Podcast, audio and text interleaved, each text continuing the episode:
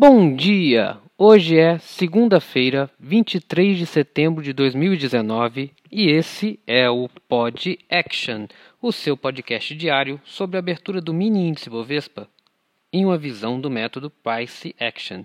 Meu nome é Mário Neto, um eterno estudante de Price Action. Vamos lá? Avaliando o gráfico diário do WinV de viola 19. Sexta-feira tivemos um doji com muita sombra abaixo.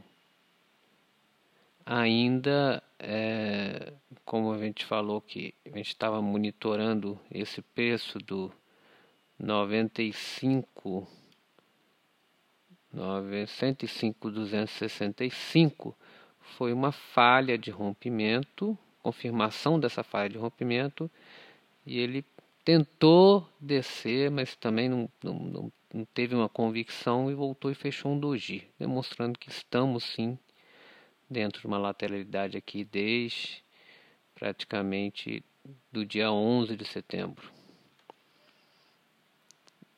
Ok.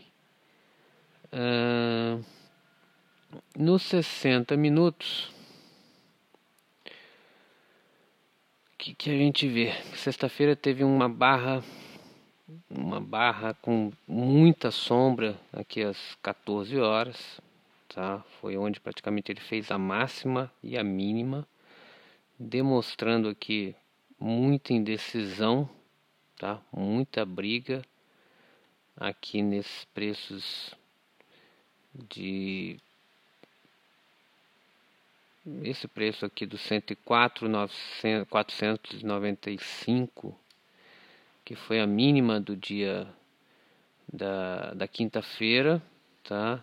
E é, também foi a mínima que não a mínima, mas ele tentou, ele tocou nesse nesse preço e voltou a subir. Ele tinha falado isso na sexta-feira de manhã, que era um magneto muito forte.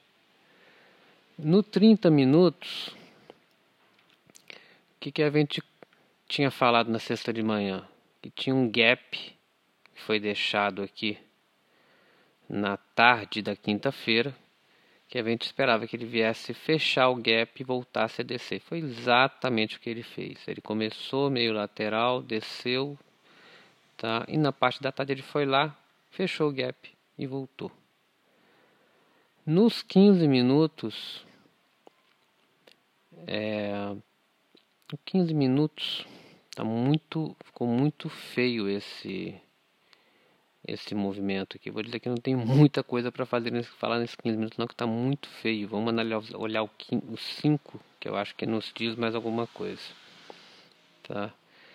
É, no 15 tivemos uma queda aqui na barra das 14 horas, uma queda muito muito forte de 1.200 pontos, tá? Mas a gente, como a gente já sabia, como eu falei na sexta-feira, vamos observar falhas de rompimento que estamos em movimento lateral. Foi realmente uma falha de rompimento. Ele fez um doji horroroso logo depois dessa barra climática das 14:10.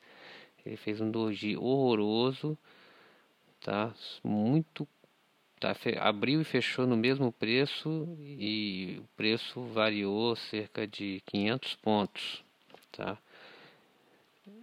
E quem estava monitorando esse preço que a gente já tinha falado, que foi que foi aqui a mínima da quinta-feira, tá? Foi exatamente o ponto que ele falhou o rompimento. Hoje, olhando o diário, olhando os cinco minutos, é, eu vejo que ele vai tentar descer.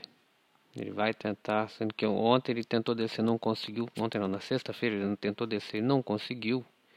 Eu acredito que hoje ele vai tentar. Não temos muito, ele não, não, não deixou muito gap Tá? Eu tive uma subida aqui na parte da tarde da sexta-feira que deixou um certo gap aqui, mas esse gap tava, já estava meio que fechado pela barra das 14 horas.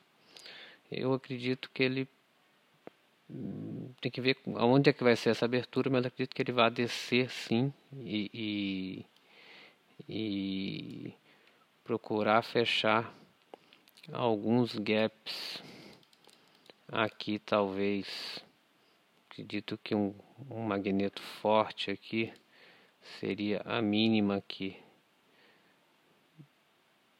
Deixa eu ver aqui esse preço.